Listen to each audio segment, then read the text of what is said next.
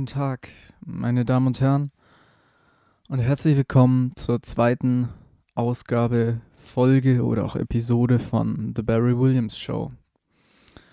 Und äh, ja, herzlich willkommen zu dieser neuen Folge. Das ist jetzt die erste vollwertige Folge. Die erste war mehr so ein Intro, so eine kurze Einführung, so eine kurze Erklärung, wer ich bin, was das Ganze hier ist und worauf das hier hinausläuft. Genau, heute wird es mal inhaltlich. Das wird jetzt auch die letzte Solo-Folge. Das heißt, ab der nächsten Folge werde ich hier äh, mindestens einen Gast haben und wenn wir uns mal unterhalten, habe ich schon jetzt ein paar Leute organisiert. Also die nächsten sechs Wochen sind voll mit Interviews. Ihr könnt euch natürlich immer noch gerne Leute wünschen, Themen wünschen und selber bewerben. Aber jetzt äh, die nächsten sechs Wochen bin ich quasi ausgebucht und die Folgen erscheinen jetzt auch immer im Zwei-Wochen-Takt. Also ich nehme teilweise mehr auf und früher, aber alle zwei Wochen kommt eine neue Folge. So, dass ihr euch mal darauf einstellen könnt, immer mittwochs, so morgens, glaube ich. Vielleicht kann man es dann. Was atme ich eigentlich so viel? Ähm, wahrscheinlich zeichnet das Mikro nur so auf und normal wäre es gar nicht hörbar. Das ist einfach viel zu feinfühlig, dieses Mikro. Aber dann seid ihr richtig dabei, so ASMR-mäßig. Widerlich, oder? Genau, wo war ich? Also alle zwei Wochen kommen die Folgen, so ungefähr morgens vielleicht. Dann kann man es äh, mittwochs beim Frühstück hören. Genau, zum Inhalt der heutigen Folge komme ich gleich. Ähm, ja, jetzt kurz zum aktuellen hier. Hier ist gerade Lockdown hier in Deutschland. Und äh, ja, ich pack's nicht mehr. Ich halte es nicht mehr aus. Also natürlich ist man oder bin ich oder sind wir nachdem ihr mich jetzt hier hören könnt, wofür ich übrigens sehr dankbar bin. Vielen Dank. Ich freue mich auch über Rezensionen, Kritik, Anregungen, Vorschläge, was auch immer. Natürlich sind wir, nachdem ihr, wenn ihr mich hören könnt, mindestens ein Handy habt und überhaupt gut versorgt seid, vermutlich total privilegiert. Uns geht uns, selbst wenn wir finanziell totale Einbußen machen, den Job verlieren, die Firma pleite geht oder so, äh, geht es uns immer noch besser als dem Großteil der Welt, aber es ist trotzdem scheiße und das ist ja auch keine. Das macht es ja auch nicht besser. Und äh, Langeweile, was viele Leute mir erzählen im Umfeld, dass sie haben, ist bei mir gar nicht das Problem. Ich habe super viel zu tun und mache mir auch super viel Arbeit. Ich war immer schon gut darin, mich zu beschäftigen, schon als Kind und mir selber eine Aufgabe zu suchen. Das passt also, aber es ist einfach unfassbar nervig. Ich kann nicht wirklich arbeiten. Ich arbeite sonst als Musiker, als Schlagzeuger und äh, überhaupt Instrumentalist, Songwriter und äh, kann keine Jobs mehr machen. Ich habe kein Geld, was jetzt nicht dramatisch ist, aber halt null Einnahmen. Und ich habe das Gefühl, ganz generell, egal wie viel man arbeitet, egal wie viel Power man in irgendwas reinsteckt, es ist ja alles nur virtuell, also nur digital. Also man kann keine Erfolge wirklich feiern, egal wie hart man arbeitet und die Leute kriegen keine Bestätigung mehr. Und das ist, äh, führt mich so ein bisschen zum Schluss meiner Analyse, warum jetzt die Leute auch so super schwierig sind oder viele oder so Gespräche mit Leuten, das habe ich oft erlebt, so wahnsinnig anstrengend sind. Die Leute tendieren teilweise durch Beschränkungen etc. dazu, sich extrem noch mehr zurückzuziehen. Oder sie werden einfach seltsam und angefressen und sauer auf sich und auf die Welt, weil sie mit sich selber unzufrieden sind und keine Bestätigung mehr bekommen und dann leidet das Selbstbewusstsein und dann wird es ganz schwierig mit den Leuten. Das gibt es ja oft. Das ist so meine Beobachtung zumindest. Erzählt mir gern von euren Erfahrungen in dem Lockdown.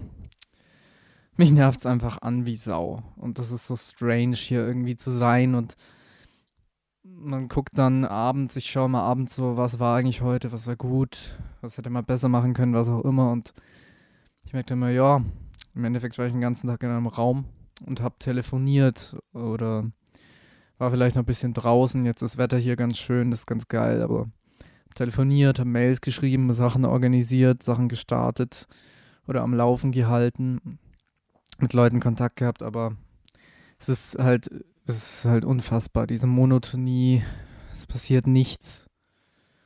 Und klar kann man lesen, Netflix schauen, Musik machen, Projekte machen, schreiben, aber ich weiß nicht, das führt alles zu nichts. Jetzt trinke ich mal kurz was.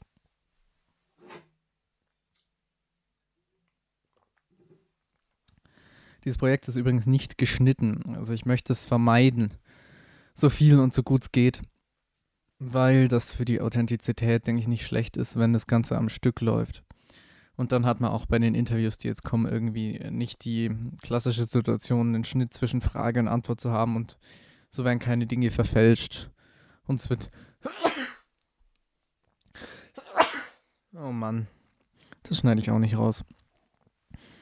Es ist übrigens nicht Corona, hoffe ich. Erkältung bei 16 Grad. Das muss man auch erstmal. Genau. Das muss man auch erstmal schaffen. Ich habe äh, neulich ein Kind gesehen. Wir hatten hier 16 Grad und Sonne. Und äh, es lag aber noch ein bisschen Schnee. Bin hier so in den Alpen, ein bisschen Voralpenland, Berge und das Kind ist einfach den Hang heruntergefahren mit einem Schlitten. Das, das fand ich ein gutes, schönes Bild. Schon überlegt, ob ich das Ges äh, Gesicht unkenntlich machen soll und aus der Ferne einfach filmen, weil es, es fand ich sehr poetisch und finde, so muss man es machen, dieses Kind einfach auf diesem immer kleiner werdenden Stück Schnee so in der Mitte. In dem Sonnenschein als einziges. Das, äh, das war irgendwie cool. Naja, sechs Minuten schon ich bin noch nicht zum Thema der Folge gekommen. Meine Fresse. Genau, heute soll es ein bisschen um Bad Banks gehen. Bad Banks ist eine deutsche Serie und ist trotzdem gut. Das, das klingt jetzt äh, so hart und so. Ja, ähm, nicht falsch verstehen. Ich finde. Okay, die Aufnahme läuft. Das beruhigt mich. Ich finde, äh, Deutschland ist ja immer noch ein Filmland und hat da auch eine Historie und er war früher an der Weltspitze, hat Weltklasse Innovation gehabt äh, und die, der Regisseur von Tribute von Panem Teil 1 hat sich ja auch ganz klar bei einer deutschen Regisseurin bedient, nämlich Leni Riefenstahl, die leider mit den Nazis gemeinsame Sache gemacht hat, aber ändert nichts daran, dass es eine große Filmmacherin war. Und wir haben tolle Regisseure in diesem Land, wir haben großartige Schauspieler, aber was mich echt wahnsinnig stört, ist, dass man, finde ich, bei Filmen und bei Serien äh, aus Deutschland eigentlich immer oder fast immer merkt, dass sie deutsch sind und nicht auf die positive Art, sondern sind schlecht, schlecht gespielt oft, schlecht geschrieben, das ist wahnsinnig, die Figuren sind oft dumm, das ist sehr spröde, sehr prüde, sehr platt, sehr. Und dann wird natürlich bei den Filmförderungsanstalten immer das gefördert, was sicher gute Kassenergebnisse abliefert, was gut im Kinoverkauf etc. läuft. Das ist halt immer dasselbe Kram wie Schweighöfer, Schweiger etc. Und das nervt mich halt. Aber gute Neuigkeiten. Hier ist es anders. Bad Banks ist wie gesagt eine deutsche Produktion von dem ZDF, zudem von Arte und äh, soweit ich weiß auch gefördert von Filmförderungsfonds in Deutschland und Luxemburg. Genau, äh, in Staffel 1 hat Christian Schwocho Regie geführt und äh, Oliver Kienle hat als Head-Autor vor allem die Drehbücher verfasst. Die Idee kam von der Produzentin Lisa Blumenberg. Blumenberg heißt die Frau. Gute Frau. Und äh, ja, die großartigen Schauspieler haben fast alle entweder die Goldene Kamera oder den Deutschen Schauspielpreis gewonnen. Und, jetzt muss ich das Mikro ein bisschen runterschrauben. Und äh, finde ich auch völlig zu Recht. Also, atmen, mein Gott. Also wirklich auf ganzer Linie ganz großartige Leistungen bei dem Team. Genau, und ich möchte euch ein bisschen was über Bad Banks erzählen. Ich habe mir da einige Gedanken drüber gemacht. Ich habe das mehr zufällig mal vor zwei Jahren, dass ich viel Zeit hatte, in einem Sommer entdeckt, einem, der sehr cool war schönster Sommer meines Lebens vielleicht bisher. Und ähm, da habe ich auch Bad Banks geguckt. Staffel 1 damals, gibt nur sechs Folgen und das reicht auch völlig aus. Kann man schnell mal durchgucken. Jede Folge geht eine Dreiviertelstunde bis Stunde. Und Staffel 2 ist jetzt auch irgendwie seit 2020 raus. Ähm, gibt es auf Netflix und äh, aber auch in der ARD, ZDF Mediathek, glaube ich. Ja. Und äh, ich möchte euch darüber erzählen, weil ich mir da ein paar Gedanken gemacht habe und weil ich glaube, dass Bad Banks mehr ist als einfach nur die da, da transportierte, da dargestellte Handlung. Aus meiner Sicht erzählt Bad Banks sehr viel über unsere Zeit, über unser System, über die Gesellschaft heute, die Menschen heute. Und äh, ja, geht deutlich darüber hinaus, ähm, über die offensichtliche Handlung. Aber jetzt erstmal zur ersten Ebene. Worum geht es in Bad Banks? Was ist überhaupt die Handlung? In Bad Banks äh, ist die Hauptfigur Jana Likam, wunderbar gespielt von Paula Bär, eine junge Investmentbankerin. Diese Bankerin verliert ihren Job in einer Bank in Luxemburg und fängt bei der deutschen Global Invest an, einer fiktiven Bank, die möglicherweise starke Parallelen aufweist, beziehungsweise stark inspiriert ist von der Deutschen Bank. Aber da erlaube ich mir jetzt kein Urteil. Das äh, darf jeder selber entscheiden. Und diese Bank ist eben, die macht Investmentbanking, also Aktiengeschäfte, äh, Fonds, Hedgefonds, Wertpapiergeschäfte, aber ist auch eine ganz normale Geschäftsbank und Kundenbank. Also das ist eine normale Bank, wo die Kunden ihr Geld äh, hinbringen können äh, und das, darauf passt die Bank dann auf oder sollte sie zumindest und äh, vermehrt es und ja, man kann da Sachen abheben, also Geld abheben mit der Karte, Bankautomat, Beratung etc. Wahrscheinlich jeder von euch ist bei einer Bank, äh, die solche Geschäfte macht und diese Bank macht eben beides. Merkt euch das äh, mal, das wird später noch wichtig. Ja, und äh, Jana Likam äh, macht da eben einen sehr harten Job und es geht dann so ein bisschen um interne Machtkämpfe, Seilschaften, Betrügereien innerhalb der Bank, innerhalb der Finanzbranche. Es geht um die hohe Riege, Frankfurt, Berlin, ähm, im deutschen Banking-Business und diese junge Bankerin mischt da eben mit.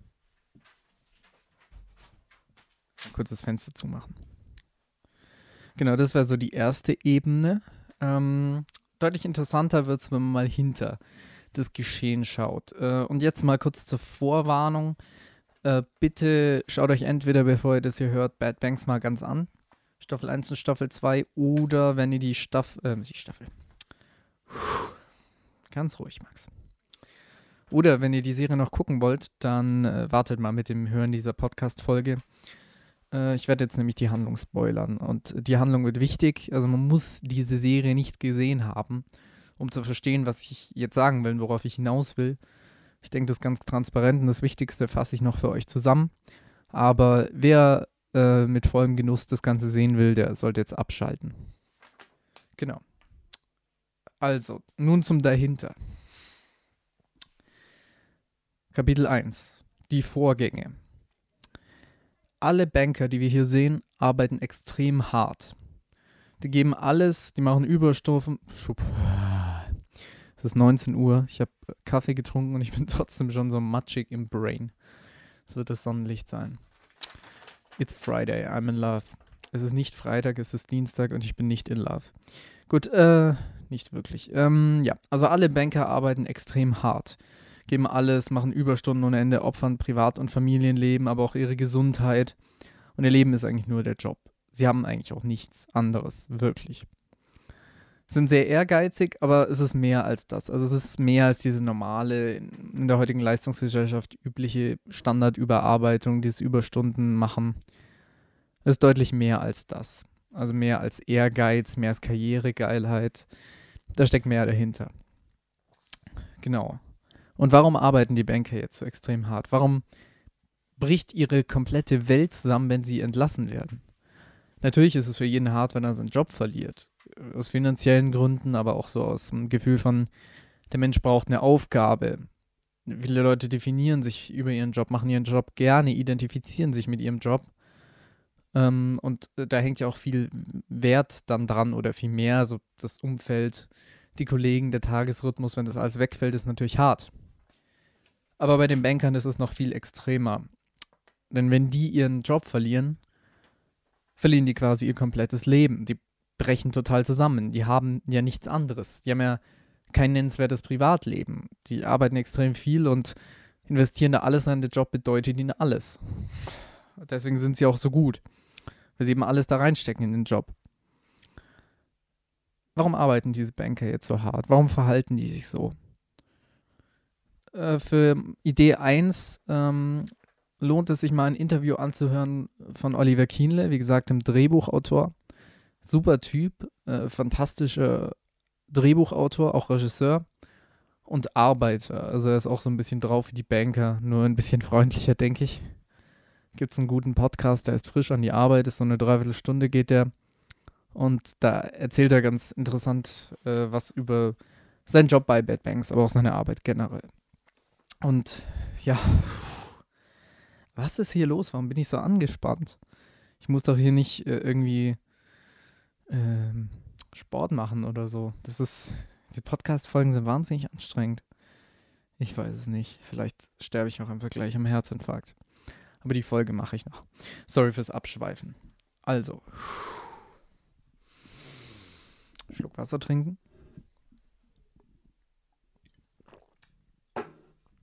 Schabunsen. Also, genau.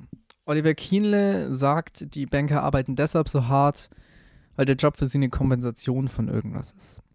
Für ihn geht es in der Serie um Sucht. Er meinte, wenn er was schreibt, hat es immer irgendwas mit ihm zu tun. Was ja auch logisch ist, so ist Autor, Drehbuchautor. Mm. Und er meinte am Anfang, als er den Job gekriegt hat, den er dann gemacht hat, hat er sich gefragt, wieso überhaupt, wieso mache ich das? Hat ja gar nichts mit mir zu tun, warum funktioniert es? Warum habe ich trotzdem so viele Ideen etc.? Warum kann ich mich da so reinfinden, reinfühlen? Und die Figuren entstehen automatisch. Ich habe mit Banking nichts am Hut, hat er gesagt. Ähm, er ist schlecht äh, im Rechnen gewesen und immer noch interessiert sich nicht für BWL, interessiert sich nicht für Banking, diese ganze Welt. Und er hat sich da aber total reingenördet, mit Fachleuten gesprochen aus Wirtschaft, Politik etc. Sich informiert, da reingelesen, eben diese ganzen Sachen gemacht, um das zu verstehen. Das Bankenwesen, das Business, die Leute da, wie es funktioniert, um Eindrücke zu sammeln und eben diesen Job gut machen zu können. Die Serie gut schreiben zu können. Und er meinte, er hat erst nach so anderthalb, zwei Jahren gecheckt, was das Ganze mit ihm zu tun hat. Er meinte eben, es ging um Sucht.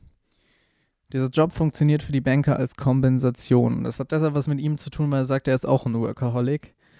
Und er meinte, es hat mit dem Thema Selbstwert zu tun. Also diese Banker haben im Grunde kaum einen wirklichen intrinsischen, also von innen kommenden Selbstwert, kaum Selbstwertgefühl. Und deshalb brauchen sie ihren Job, um sich wichtig zu fühlen. Wertvoll.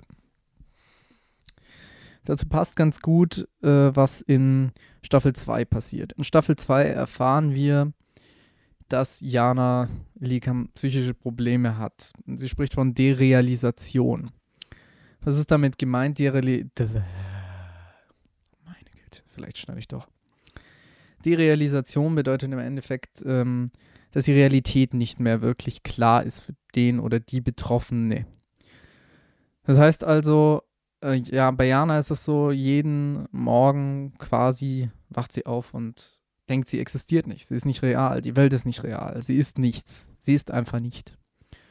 Es ist sicher schwer vorstellbar. Also ich kann es mir kaum vorstellen, wie es ist, sowas zu haben, aber bei ihr ist es wohl so.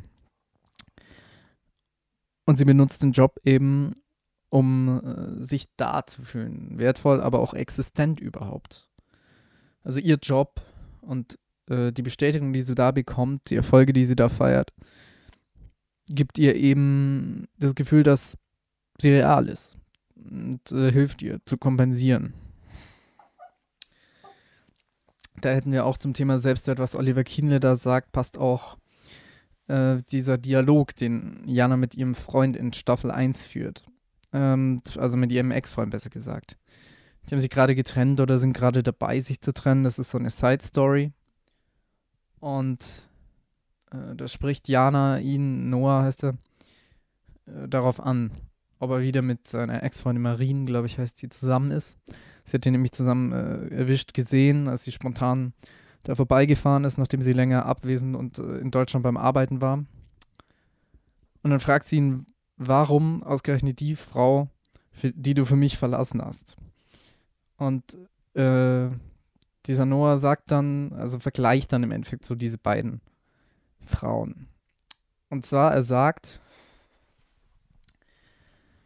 dachte, ich bräuchte eine spannende Frau in meinem Leben. Marine ist nicht spannend, aber sie ist zufrieden, einfach so. Sie muss nicht jede verdammte Sekunde ihr eigenes Vakuum mit Anerkennung füllen. Und wenn wir uns Jana in Staffel 1 und 2 erst recht anschauen, dann verstehen wir ein bisschen, was er meint. Es ist eben dieses, wie gesagt, Job als Kompensation für mangelnden Selbstwert und diese psychischen Probleme, die Jana eben hat um das ein bisschen weiter deutlich zu machen, zu erklären und zu illustrieren, hilft es und äh, ist, denke ich, interessant, uns, wenn wir uns mal queeren Südo anschauen. Ein hochrangiger Mitarbeiter ist, glaube ich, im Aufsichtsrat oder ist Vorstandsvorsitzender, also auf jeden Fall in der deutschen Global Invest relativ hoch von der Position. Wird übrigens von Tobias Moretti fantastisch gespielt, früher äh, Kommissar Rex und hat jetzt einen Biobauernhof, auf dem er biologische Nahrungsmittel, unter anderem äh, Biofleisch herstellt. Aber das nur am Rande. genau, dieser queeren Südo verliert eine sehr hohe Position am Ende von Staffel 2. Er wird wohl nie wieder in der Bank arbeiten können, weil er diese Position nicht einfach so oder aus bankinternen strategischen Gründen verliert, sondern weil herauskommt, dass er massive Betrügereien, Bilanzfälschungen äh, gemacht hat oder daran beteiligt war. Und es ist, wie gesagt, wenn diese Banker ihren Job verlieren, bricht die komplette Welt zusammen für die. Und ähm, was macht er dann? Dieser queeren Südo geht dann zum Treffen, wo die weitere Strategie der Bank besprochen wird. Der alte, neue Chef, äh, Head of Investment Banking ist da. Und er sagt ihnen ganz klar, so könnt ihr es doch nicht machen, ihr müsst mir doch den Job irgendwie, es geht so nicht, ich lasse es nicht mehr, mehr machen, ich gehe nicht einfach so. Und äh, dann sagt er, I'm left with nothing. Also er hat ja nichts neben dem Job. Ist jetzt, denke ich, klar geworden, wie das Ganze funktioniert, wie diese Banker strukturiert sind. Und er geht dann nach Hause und sagt es auch so ganz offen, I'm going to kill myself today. Und er wird dann veralbert, manche gucken ein bisschen bedrückt, aber im Endeffekt äh, ist es egal. Also die nehmen ihn nicht ernst bei diesem Treffen. Und schon in Staffel 1, als fast die Betrügereien äh, aufgeflogen werden oder aufgeflogen sind, aber sein, er sich da irgendwie aus der Affäre ziehen konnte, war kurz davor, sich umzubringen. Und jetzt in Staffel 2 ist es eben soweit. Also er versucht mindestens Suizid, ähm, rammt sich Messer in die Brust und es gibt dann noch den Dialog mit seiner Tochter zu Hause auf der Terrasse, wo er sagt, das ist alles, das hier ist alles bedeutungslos. Was meint nun Kirin Südo mit diesem Satz? Okay,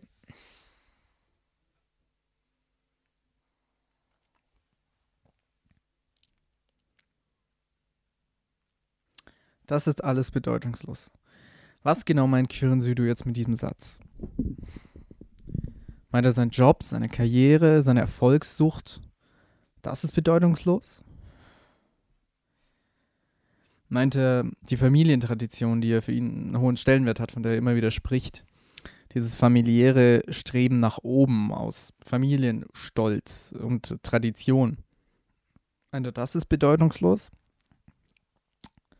Oder meint er vielleicht, er ist bedeutungslos? Er, seine Figur, seine Karriere und er ist oder fühlt sich bedeutungslos. Wir erfahren nicht, wie das Ganze ausgeht. Zumindest, ich habe Staffel 2 in Anführungszeichen nur einmal gesehen. Also ob er überlebt oder nicht. Für diesen Punkt ist es relativ egal. Denn ähm, das erklärt natürlich einiges. Also das, diese Hypothese von Sucht, des Jobs als Kompensation etc., Sucht nach dem Job, die wird so ganz gut belegt und illustriert. Das ist jetzt die These, die vor allem Oliver Kienle vertritt. Und natürlich ist Oliver Kienle, der Drehbuchautor, wird schon wissen, worum es in seiner Serie geht. Allerdings habe ich ein bisschen eine andere Hypothese. Ich würde ihm nicht widersprechen. Das wäre auch ein bisschen albern. Meine Theorie oder meine Idee ist aber ein bisschen eine andere, die noch ein bisschen weiter geht. Vielleicht war das gar keine bewusste, gewollte Entscheidung oder gar kein, war da gar kein bewusster Gedanke dahinter, das so zu machen, aber manchmal sind ja, ohne Oliver Kindle zu nahe treten zu wollen, aber manchmal sind ja, also ich schätze Oliver Kindle nämlich als sehr intelligent ein, so ist es gemeint. Aber manchmal sind ja die Bücher, die Werke schlauer als die Autoren. Also es wird viel mehr in den Büchern noch dargestellt oder ist viel mehr Inhalt drin, den die Autoren gar nicht explizit so gedacht haben, aber der mehr so im Unterbewussten schlummert oder der so passiert. Und deswegen, ich habe eine, habe ich eine bisschen andere Theorie. Für mich geht es in Bad Banks äh, aus meiner Interpretation und da könnt ihr mir gerne widersprechen, da bin ich sehr gespannt und mir sagen, was ihr dazu denkt. Für mich ist Bad Banks ein hochgesellschaftskritisch, gesell, gesellschaftskritisches, gesellschaftspolitisches und gesellschaftsanalytisches Teil. Es geht ein bisschen um so eine gesellschaftliche Bedeutung. Und äh, da kommen wir zu diesem Punkt, den ich am Anfang angesprochen habe. Was erzählt uns Bad Banks über unsere Zeit? Über unser Leben, über unseren Lebensstil, über unser System, in dem wir leben, über unsere Leistungsgesellschaft und über uns als Menschen.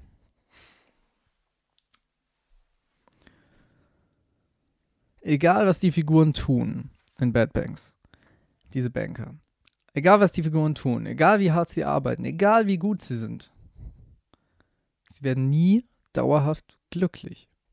Und sie werden nie zufrieden. Wenn wir uns mal anschauen, die Banker laufen immer dem nächsten großen Ding hinterher, dem nächsten Ziel, dem nächsten Projekt. Die Bank zu retten, dass die Aktienkurse steigen, Verkäufe, dieses und dieses Projekt abzuschließen. Immer das nächste, das nächste, immer weiter. Und sie erhoffen sich dann immer wahnsinnig viel. Äh, ich glaube, so implizit ist so die Hoffnung darin, ja, wenn wir das geschafft haben, dann wird alles gut. Dann sind meine Probleme gelöst, dann kriegen wir alles hin. Aber egal was passiert, egal wie erfolgreich die Banker sind, sie werden nie dauerhaft glücklich und sie werden nie zufrieden. Wenn wir uns das anschauen, dann gibt es Freude. Zum Beispiel, wenn so ein Projekt abgeschlossen ist, geclosed ist, verkauft ist, gut lief für die Firma, für die Bank, für die Banker, wenn sie es geschafft haben, zusammen auch. Dann gibt es Freude. Es gibt auch Erregung, es gibt Lust, Spaß, Feiern, Sex. Aber es gibt kein wahres Glück.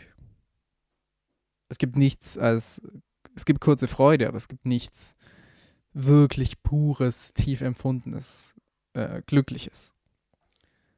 Es gibt Beziehungen, es gibt Verliebtheit, es gibt kurze Momente der Verbundenheit, es gibt Leidenschaft.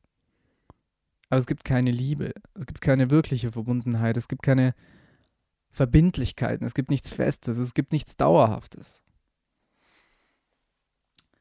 bei den Bankern und bei der Führungsriege der Bank, bei der Bank selbst, da gibt es immer Kalkül. Es gibt Taktik.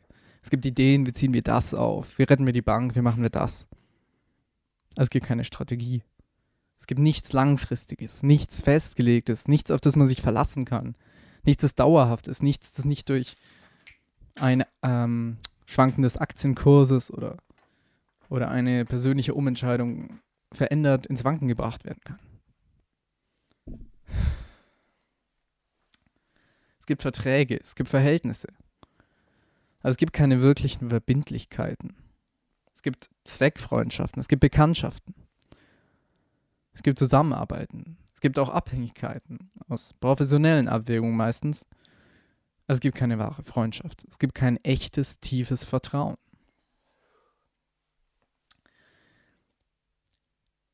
In Bad Banks tut niemand etwas, aus dem er keinen direkten oder indirekten persönlichen Vorteil hat. Und da kommen wir eben zu dieser tieferen, weiteren Bedeutung. Zu unserer Zeit, zu unserer Gesellschaft, zu unserem Kapitalismus. Worum geht es im Kapitalismus? Das kann man sich und sollte man sich, finde ich, hin und wieder mal vor Augen führen. Im Kapitalismus, wie es der Name schon sagt, geht es darum, dass Kapital kumuliert wird, vermehrt wird. Was ist nun das Schlimmste, was diesem Wirtschaftssystem und einer Volkswirtschaft im Kapitalismus, einer kapitalistischen Weltwirtschaft passieren kann? Das Schlimmste, was diesem Kapitalismus passieren kann, ist Zufriedenheit. Das Schlimmste, was passieren kann, der Worst Case quasi, neben jetzt irgendwie dem Weltuntergang oder so, ist, dass die Leute mit sich selbst, mit dem, was sie haben und vielleicht sogar mit wenig, zufrieden sind. Im Kapitalismus, gerade im Turbokapitalismus, wie wir ihn aktuell unterleben, unterleben, erleben, mit Wachstumszwang etc. geht es um immer mehr. Es geht um immer schneller, es geht um immer höher, es geht um immer weiter, immer mehr Geld, immer mehr Sex, immer mehr Drogen, immer mehr Exzess, immer mehr was auch immer. Immer mehr Güter, immer mehr Arbeit, immer härteres Leben, immer mehr, immer mehr, immer mehr, mehr, mehr. Immer schneller, immer höher, immer weiter. Und die Banken, diese Hochfinanzwelt, die da gezeigt wird, ist ja der pure Kapitalismus. Es wird auch explizit so gesagt. Also, das ist die Essenz, also da äh, wird das alles nochmal konzentriert. Den Kapitalismus erleben wir mehr oder weniger täglich, aber das ist jetzt, ähm, sagen wir mal, mir oder euch vielleicht ein bisschen was anderes als bei den Bankern, denn die Banker sind ja die Kapitalisten. Beziehungsweise die Bank ist der Kapitalist, die Bankanteilseigner, aber nur mal zum, damit es deutlich wird. Das sind ja die Kapitalisten. Diese Hochfinanzwelt ist die Ausgeburt, die Reihenform des Kapitalismus. Diese Börsenwelt, diese Bankenwelt.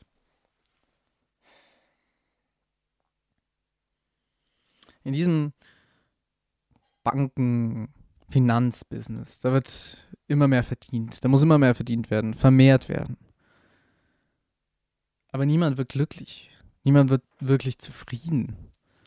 Und aus dem Wohlstand, der entsteht, entsteht Sicherheit, aber keine Geborgenheit. Nun, es wäre jetzt sehr einfach zu sagen, die Figuren sind einfach egozentrische, karrieregeile Arschlöcher. Das ist aber nicht so.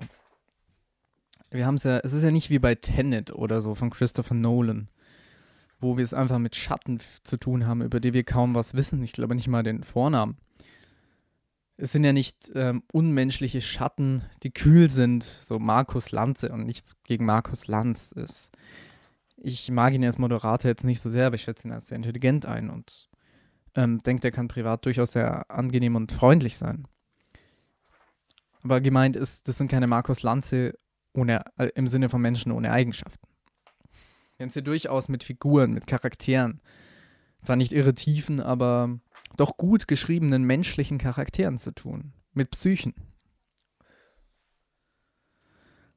Nun, schauen wir uns die Entwicklung von Jana an. In Staffel 1 ist Jana noch ganz menschlich. Zum Beispiel äh, die Verzweiflung darüber, dass sie ihren Job verliert. Kommt natürlich von diesem mangelnden Selbstwert, wie wir mittlerweile wissen. Aber die ist echt, die ist natürlich. Schauen wir uns in Folge 4 die Autoszene an. Auf dem Weg nach Luxemburg, wo sie zu ihrem Freund fährt, zu seiner Tochter. Wo sie entschieden hat, entschieden hat, dass ihr das Ganze zu abgefuckt ist, dass sie zurück will, raus aus dem Bankbusiness. Zurück zu ihm, zurück zu ihr. Ein ruhiges oder entspannteres Leben. Ein schöneres Leben ähm, wo sie weint vor Freude und glücklich ist und weiß, was sie will und emotional und feinfühlig und menschlich. Dann geht sie zurück zu seinem Freund, zu seiner Tochter, will ihm raus und erwischt ihren Freund, wie er sie gerade betrügt. Sie ist verletzt, verärgert, abgefuckt und geht zurück zu Global. Zurück zur deutschen Global Invest zu ihrem Job. Und an dem Punkt verändert was, sich was bei ihr. Sie sagt, sie wird selbstbestimmt in dem Moment. Sie lässt nicht mehr andere Leute über ihr Leben bestimmen, über ihre Emotionen. Aber eigentlich wird sie zunehmend fremdbestimmter. Im Sinne von fremdbestimmter durch ihren Job, fremdbestimmter durch, im Sinne von Abhängigkeit, Abhängigkeit von ihrem Beruf, beruflichen Erfolg, indem sie ihr persönliches Wohlbefinden so sehr daran knüpft, indem sie sich selbst aufgibt und sich ganz der Firma, der Bank hingibt. Aber äh, so hart und kalt und unmenschlich dann Jana wird und den Höhepunkt hat es in der zweiten Staffel dann. Und äh, je skrupelloser und härter sie auch wird. Immer wieder haben wir dieses Aufblicks, immer wieder haben wir dieses Aufblitzen von Menschlichkeit, von Feindlichkeit, von Freundlichkeit, von Warmherzigkeit. Schauen wir uns Quirin Südo an. Natürlich verhält er sich genauso hart und kalt und kaltblütig und äh, taktisch, beziehungsweise fast strategisch und egozentrisch ähm, wie alle anderen Banker. Aber wir haben immer wieder Szenen, wo er seine Assistentin verteidigt, ganz authentisch, wenn diese von oben herab oder respektlos behandelt wird. Zum Beispiel in Staffel 1 mit seinem Mitarbeiter. Der Mitarbeiter weist sie an, ähm, ihm einen Kaffee zu machen. Und er sagt, Moment mal, nein. Du weißt doch, wie man Kaffee macht. Es dauert, kostet dich 30 Sekunden, eine Minute. Lass mal die Scheiße, kommandier sie nicht rum. Du machst jetzt ihren Kaffee. Das ist eine ganz schöne Szene, finde ich. Das ist nicht Show, das ist nicht Koketterie oder was auch immer, sondern das ist echt. Er mag sie und schätzt sie. Oder schauen wir uns mit Christelle Leblanc, der Bankerin, Ex-Geheimdienstlerin, die Szene in, Szene in Staffel 2. Die Szene in Staffel 2 an. wo LeBlanc ins Büro stürmt zu ihm und sie sagt, nee, bitte kommen Sie nicht rein, er hat ja gerade Besprechung, geht nicht. Sie, sie voll ignoriert, komplett respektlos, komplett über sie drüber geht, auch als Mensch, und einfach ins Büro stürmt. Und er sagt, jetzt warte mal, ich habe wirklich keine Zeit jetzt für dich und entschuldigt dich bei ihr, so ein Verhalten meiner Mitarbeiterin gegenüber kann ich nicht akzeptieren. Er verteidigt sie immer wieder und stellt sich vor sie, obwohl sie natürlich hierarchisch nach diesem System er ihr Chef ist und sie quasi unter ihm stellt, ihm, steht, ihm unterstellt ist. Es sind immer wieder diese kleinen Momente. Es ist immer wieder dieses Aufblitzen von Menschlichkeit, von Freundlichkeit. Es klar macht, es sind nicht nur böse Figuren. Natürlich ist es kein Mensch. Natürlich kann auch Hitler privat mal nett gewesen sein und dann die größten Verbrechen gegen die Menschlichkeit verbrochen haben, aber ich glaube, die Banker sind nicht von Grund auf schlecht und das ist ja auch Jana Liekam nicht am Anfang. Es sind keine wirklich von Grund auf schlechten Menschen. Hier kommen wir wieder zum gesellschaftsanalytischen, gesellschaftskritischen. Warum werden diese Figuren so? Schauen wir uns die Figur des Luc Jacobi an, des reichen Sohnes des Chefs der Credit Suisse, Luxemburg. Also auf jeden Fall dieses Bankinstitutes. Er ist raus aus dem Bankbusiness, muss Sozialstunden machen. Ich glaube, er wird gefeuert, weil er einen Job schlecht gemacht hat oder ich glaube, weil er im Gefängnis gelandet ist wegen Koks oder so. Spielt jetzt gar keine Rolle dafür.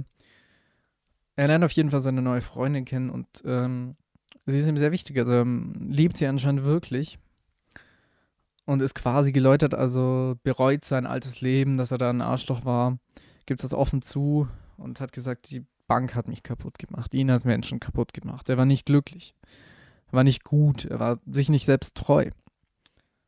Er bekommt ein neues Angebot von der deutschen Global Invest, in Janas Team mitzuarbeiten. Großer Deal, gute Bezahlung, gute Stelle, läuft. Und die Freundin sagt, du hast doch gesagt, hier, die Bank hat dich kaputt gemacht, sie würde dich doch wieder kaputt machen. So der Frage, warum die Leute so sind, diese Banker so sind, wie sie so werden, die Figuren. Schauen wir uns Staffel 1, Folge 5 an. Adam Pohl, der Banker. Er erzählt die Geschichte vom reichen Hedgefondsmanager, der früher sein Kollege war im Verkauf. Und wie seine Kollegin Krebs bekam. Und er hat diesen Banker gehasst, diesen Mitarbeiter, seinen Kollegen, weil er besser war als er. Er hat auf besten Freund gemacht, versucht sich anzunähern, anzubiedern, aber im Endeffekt hat er ihn gehasst. Und dann erzählt er, hat er sich gewünscht, dass er Krebs bekommt, also dieser Kollege, dieser spätere Hedgefondsmanager. Er hat ihm Krebs an den Hals gewünscht,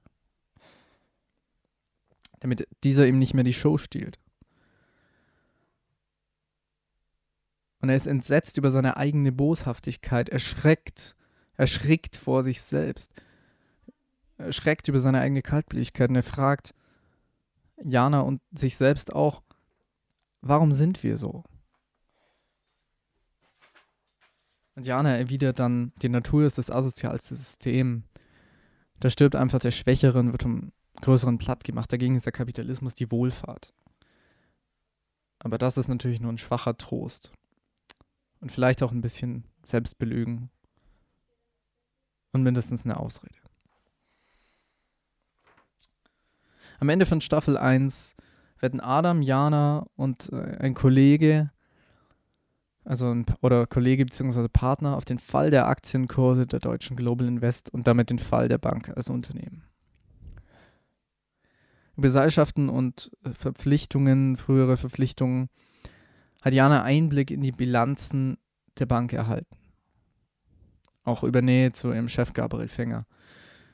Und hat von Bilanzfälschung erfahren. Die Bank verkauft in dieser Serie nichtsnutzige Schrottpapiere oder Finanzprodukte, so wie ich es verstanden habe, an sich selbst, also an ein Unternehmen, das sie gegründet haben, einen Unterkonzern, der aber nicht offiziell so, äh, ja, der aber nicht offiziell so gekennzeichnet ist, um vor dem Staat und als börsenorientiertes Unternehmen an der Börse vor den Aktionären besser dazustehen.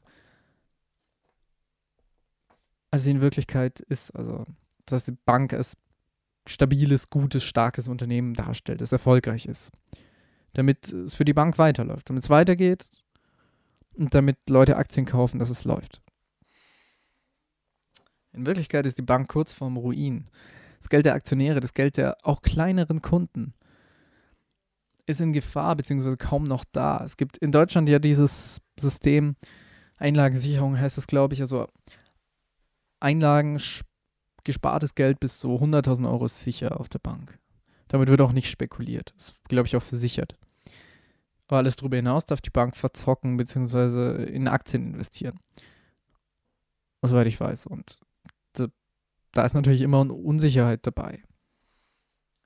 Das kann natürlich auch nicht gut gehen. Ja. Und im Fall der Bank ist es wohl nicht gut gegangen. Der Bank geht es finanziell sehr schlecht. Die Motive von Jana und von Adam, ihrem Kollegen, sind ganz klar.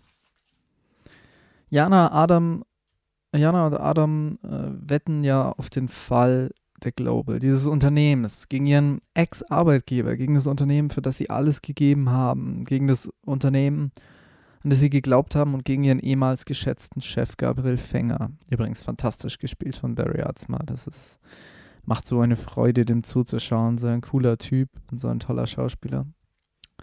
Ihre Motive, sie rächen sich an der Bank, die sie feuern wollte, und sie machen selbst dabei noch Gewinn. Zwei Millionen, glaube ich, für springen für jeden raus. Der Hedgefondsmanager, äh, Manager, der Hedgefondsmanager Felix Bender, übrigens, glaube ich, wenn ich da richtig liege, ein kleines James Bond Easter Egg an der Stelle. Felix Bender ist nämlich auch dieser Partner, ich glaube vom FBI oder so, von 007 aber das nur am Rande. Der Hedgefondsmanager macht den Job, macht viel Gewinn, den Hauptgewinn, glaube ich sogar, also deutlich mehr als Jana und Adam. Ja, und sie erreichen eben ihr Ziel, Geld zu bekommen und der Global heimzuzahlen. Als Ziel und Feindbild haben sie den Vorstand im Sinn, die Führungsriege, Quirin Südo, Robert Cano. Genau, wer sitzt da noch? Ähm, Gabriel Fänger, glaube ich auch, der hängt auch mit drin. Und äh, sie sorgen eben dafür, dass die Wette aufgeht. Also Jana veröffentlicht diese Silver Mountain Belege, das sind diese Belege, die die Bilanzfälschung, Bilanzmanipulation der Global im Sinne von, also durch diesen Verkauf an dieses Unternehmen, äh, Unterunternehmen der Bank selbst belegen. Als Ziel und Feindbild haben die eben die Führungsriege im Sinn. Die Bank, die Oberen, die sie loswerden, feuern wollten aber sie nehmen damit jo die Jobs von möglicherweise tausenden Mitarbeitern. Den Verlust der Jobs von tausenden Mitarbeitern, die dann arbeitslos sind, vielleicht auf der Straße landen oder ganz fertig sind. Wir wissen ja, wie viel den Bankern der Job bedeutet und das müsste ja und Adam eigentlich klar sein, nachdem es bei ihnen selber auch so ist. Wie viel da dran hängt, das nehmen sie in Kauf, dass die verloren gehen, diese Jobs. Was sie auch in Kauf nehmen, ist das Geld der betroffenen Kunden, dass es möglicherweise weg ist. Gar nicht mal nur der Aktionäre, der Leute, die ihr reich sind, der reichen Hedgefondsmanager, sondern auch das Geld der ganz normalen Kunden. Die haben dann vielleicht 100.000 Euro noch sicher, aber wenn die Bank nicht vom Staat gerettet wird oder vom Staat durch Subventionen und durch diese Zwangsfusionen, wie es dann am Ende von Staffel 1 gelöst wird, gemacht wird. Wenn es nicht passiert wäre, totaler Zusammenbruch des Finanzsystems, Zusammenbruch der Bank als Unternehmen, Verlust von tausenden Jobs. Und tausende Leute kriegen ihr Geld, ihr hart erarbeitetes, hart erspartes Geld nie wieder, landen vielleicht auf der Straße. Diese Finanzkrise, das alles lösen sie, also Jana und Adam, gewollt oder nicht, aus. Am Ende geht es relativ gut aus für die beiden. Es kommt nicht raus und für die Bank als Unternehmen sowie auch für die Führungsriege im Endeffekt, bis auf jetzt Gabriel Fänger, aber auch der wird rehabilitiert.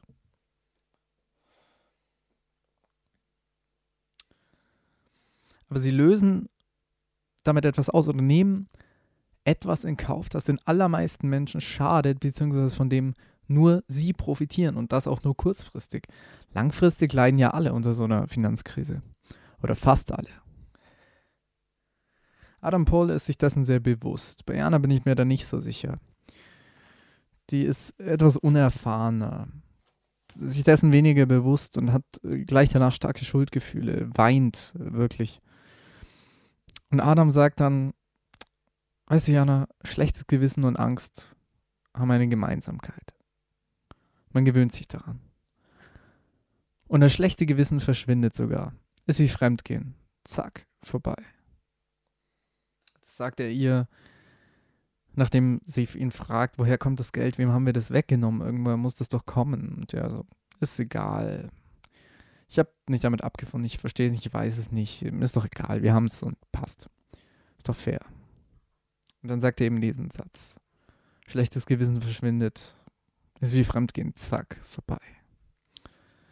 Jana lacht dann auf, weil sie gerade ihren Freund beim Fremdgehen erwischt hat und das ist natürlich ähm, ein herber Satz und äh, entbehrt nicht einer gewissen Situationskomik in dem Kontext wie generell.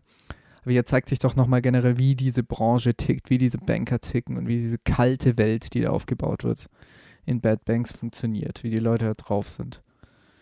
Äh, relativ heftig. Aber warum, um nochmal zur Kernfrage zurückzukommen, warum sind jetzt die Banker so?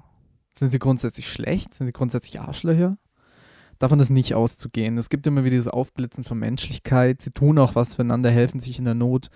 Zwar aus Kalkül und weil sie irgendwie gute Beziehungen brauchen und selber daraus profitieren, aber sind ja nicht rein schlecht. Weder Quirin Südo noch Gabriel Fänger noch Christelle Blanc, die hat auch gute Momente. Also ich glaube auch nicht, dass sie nur schlecht ist, nur nur egozentrisch.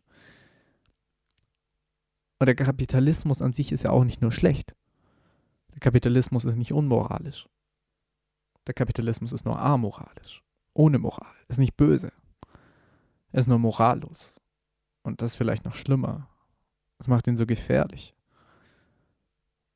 Weil er nicht einschätzbar ist.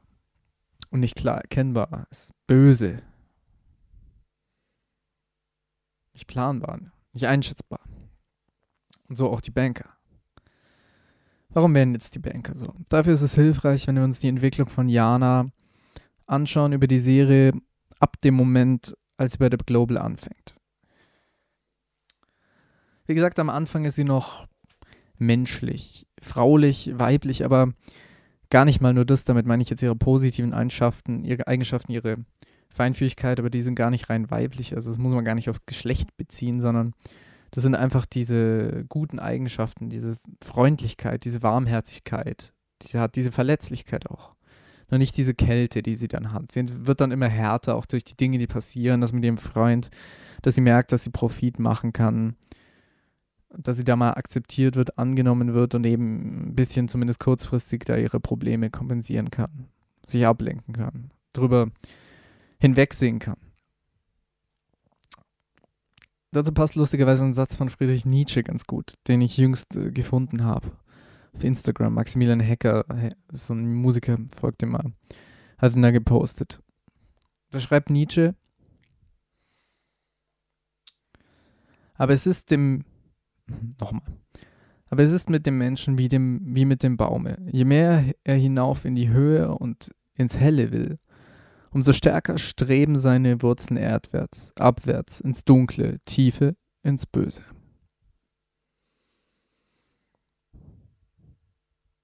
Und äh, abgesehen von dieser kleinen Ironie der Geschichte, dass das wohl auf Nietzsche selbst auch zutrifft, das soll ein relativ krasses Arschloch gewesen sein, hat er auch diesen Satz da rausgehauen, dass man Frauen mit der Peitsche schlagen soll. Würde ich jetzt nicht empfehlen, nicht so freundlich. Außer die Frauen wollen das, aber das, das also ihr versteht das dann was anderes. Ähm, ja, ist doch hier recht passend. Also nicht, mach Geld, mach nicht gleich böse und Macht auch nicht. Aber es ist, und es verdirbt nicht automatisch den Charakter. Ich glaube, es ist eher so, wenn man nach oben will, wenn man viel Geld machen will, wenn man, mächtig werden will, dann ist man schon verdorben. Oder dann hilft so eine gewisse Kaltblütigkeit extrem dabei, überhaupt nach oben zu kommen. Denn wer sich immer nett und freundlich und kooperativ zeigt und den größten Vorteil für alle und nicht für, für äh, sich selbst rausholen will, der landet selten ganz oben. Jedenfalls bei uns. In diesem Kapitalismus, in dieser Leistungsgesellschaft, in dieser Form. Eine Gesellschaft, die, wie sie da gezeigt wird. Die Banker aus meiner Sicht jedenfalls, sind so, weil sie das System so macht, weil sie dazu zwingt, so hart zu sein, so kaltblütig zu sein. Und dieses System legt das schon früher, schon in der Kindheit, Jugend in den Menschen an. Hier kommen wir zu was äh, Interessantem, was ich über Sigmund Freud oder von Sigmund Freud gelesen habe. Ich glaube, in dem Buch über Narzissmus von Otto F. Kern, Kennberg war es. Da wird Freud zitiert. Äh, Freud schreibt darüber, dass die mediale Überforderung, die Reizüberflutung damals schon zu seiner Zeit und der Leistungsdruck der Gesellschaft die Menschen kaputt macht, dass er die Menschen schwach macht, dass sie nicht sind, wenn sie nichts erreichen, dass sie nicht sind, dass er Menschen den Selbstwert nimmt, womit wir wieder bei der Suchthypothese sind, die jetzt auch bei der Hypothese, die ich hier aufmache, mit reinspielt. Es macht die Menschen schwach, nimmt Menschen den Selbstwert.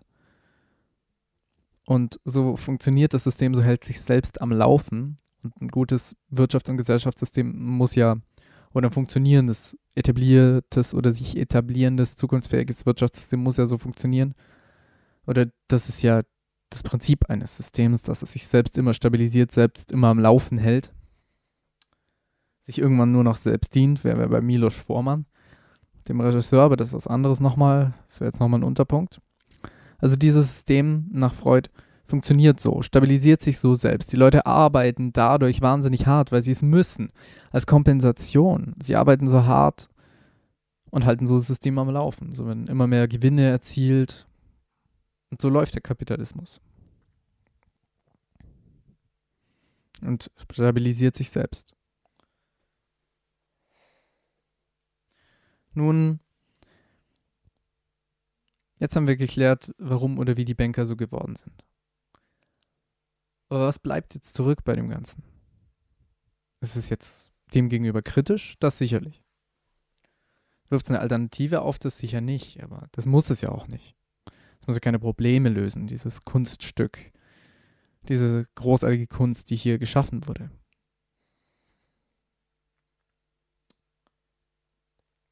Es ist nur interessant, was für ein Fazit die Serie am Ende zieht. Am Ende von Staffel 2. Als Nebenfigur taucht immer wieder Shantima Barakwai auf.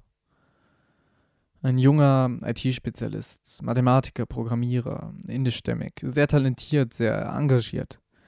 Ein guter Arbeiter. Er so im Hintergrund immer, wird auch nicht so wirklich einbezogen in das Team. Jana, Adam, Tau anfangs. Aber arbeitet immer mit diesem Erfolg beteiligt.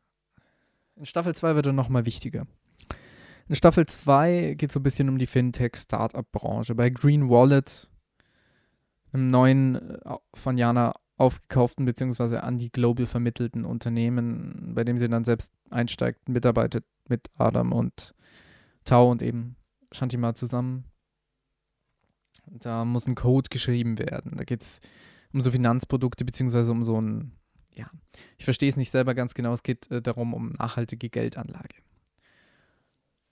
Und für diesen guten Code, der da essentiell ist in diesem Geschäft, äh, wird eben Shantima angehört. Und er ist aber alleine. Die Chefprogrammiererin, die übrigens von Larissa Herden, äh, Larry, heißt die, die ganz toll Musik macht. Check die mal aus, die ist super. Die da mitspielt. Also die von der gespielte Dame, die Chefcoderin, die gute, springt ab. Und er muss dann den Job alleine machen. Und arbeitet durch, arbeitet die Nächte durch, hofft sich total auf, aber schafft es nicht ganz und äh, Jana kümmert sich so ein bisschen um ihn, aber natürlich nicht aus Altruismus, natürlich nicht für ihn, sondern für sie, beziehungsweise für den Erfolg des Unternehmens. Und äh, sie gibt ihm dann Drogen, ich weiß nicht, ob es Kokain ist, Amphetamine, irgendwas. Man sieht es nicht ganz genau, damit er weiterarbeitet, die Nächte durcharbeitet, es schafft zu diesem Termin, wo das Ganze fertig sein muss, den sie von der Bank bekommen haben. Eine sehr kurze Frist. Das Resultat ist, dass er es nicht verträgt. Das passiert ja da manchmal, dass er einen Herzanfall, glaube ich, Herzinfarkt irgendwas bekommt. Herzmuskelentzündung spielt er wohl auch mit rein, im Krankenhaus landet. Und selbst im Krankenhaus arbeitet er weiter. Der besucht ihn Jana, kümmert sich erst um ihn, aber nicht äh, für ihn, sondern eher, glaube ich, um ihre eigenen Schuldgefühle loszuwerden. Und dann fragt sie nach dem Code, braucht genaue Einweisungen von dem. Sie machen quasi ein Meeting nachts im Krankenhaus wo er dann noch weiterarbeitet, ihr das Wichtigste zusammenfasst. das Unternehmen scheitert, das wird nichts und es ist dann nicht mehr relevant in der weiteren Handlung. Und auch Shantima ist äh, ab dem Punkt einfach raus aus der Handlung, raus aus der Welt von Jana, Adam, den Bankern. Hin und wieder wird äh, nach ihm gefragt, zum Beispiel von David Kubiak, heißt er, glaube ich, äh, von Tedros Tekleberhan, so spricht man ihn, glaube ich, aus. Toll gespielt, übrigens auch mal eine ernsthafte Rolle. Der ist Comedian, ist der schon Weltklasse Teddy-Comedy. Aus meiner Sicht habe ich einmal live gesehen, vier Stunden, super geil, super geiles Programm abgezogen. Sehr musikalisch, auch singt super live. Wahnsinniges Brain, Situationskomik und so, unglaublicher Typ. Genau.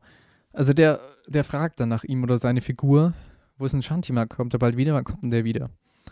Und Jana weiß es gar nicht genau, sie sagt nur so reflexartig, äh, morgen, morgen kommt er wieder. Aber er ist einfach raus. Und gar nicht mal aus Boshaftigkeit, aus Undankbarkeit. Also nicht wirklich, sondern Jana und die anderen Banker haben ja gar keine, haben gar keine Zeit. Die sind schon beim nächsten Projekt, sich noch um ihn Gedanken zu machen. Das sollten sie, wenn sie gute Menschen wären. Oder ich glaube, es wäre moralisch erforderlich, sich um ihn zu kümmern, mal gucken, dass es ihm gut geht, denn Jana trägt ja auch eine gewisse Mitschuld an seinem schlechten gesundheitlichen Zustand. Aber Shantima wird komplett vergessen. Ist egal, taucht nicht mehr auf bis in der letzten Staffel. In der letzten Folge von Staffel 2 sehen wir Shantima noch mal kurz mit seiner Familie aus Indien, die er lange nicht gesehen hat. Er ist in Deutschland gewesen, nie wirklich angekommen, nie wirklich integriert geworden von den anderen. Im Endeffekt nur ausgenutzt für seine Arbeitskraft. Und die anderen haben nicht mehr gewusst, wann er Geburtstag hat. Das einfach vergessen. Und er hat einfach brav seinen Job gemacht, war nett, nie auffällig, aber nie unfreundlich, immer gute Arbeit geleistet, immer zielstrebig, immer gut gearbeitet. Am Ende stirbt Shantima. Er hat es wohl doch nicht überlebt, die Prognosen waren nicht ganz richtig. Sein Zustand hat sich verschlechtert, möglicherweise oder wahrscheinlich durch den Stress, den er im Krankenhaus noch hatte. Mit dem Weiterarbeiten, mit dem Briefing, damit, dass er es nicht geschafft hat, den Code rechtzeitig fertig zu kriegen. Aber Shantima stirbt nicht nur einfach körperlich. Es bleibt nicht nur eine Leere zurück durch seinen Tod bei seiner Familie. Shantima stirbt auch, weil er vergessen wird. Weil sich niemand mehr an ihn erinnert. Die Leute bekommen nicht mal mit, die Banker bekommen nicht mal mit, dass er tot ist. Weil sie ihn nicht mehr brauchen. Also haben wir eine Randfigur, die war eine Zeit lang wichtig, weil man sie gebraucht hat, weil man von ihr profitiert hat. Und dann war sie egal. Und so ist es im Kapitalismus manchmal. Ein schlauer Mann, der leider beim rassistischen Anschlag getötet wurde, hat mal gesagt, wir sind erst tot, wenn wir vergessen werden. Shantima ist also doppelt tot. Und das passiert im Kapitalismus manchmal. Randfiguren, von denen man nichts hat, keinen Nutzen hat, die nicht stark genug sind die nicht eigensinnig, eigennützig genug sind, sich in den Vordergrund zu spielen, werden vergessen. Denn für gutes Verhalten, dafür ein guter Mensch zu sein, dafür man, bekommt man vielleicht, fürs Nettsein, bekommt man vielleicht im Privaten was, Freunde, eine gute Zeit, aber nicht im Kapitalismus. Das ist kein eintauschbarer Wert. Da kommt kein Geld raus. Und so wenn solche Figuren einfach vergessen. Sie sind nichtig, sie sind egal. Sie sterben und es ist, als hätte es sie nie gegeben.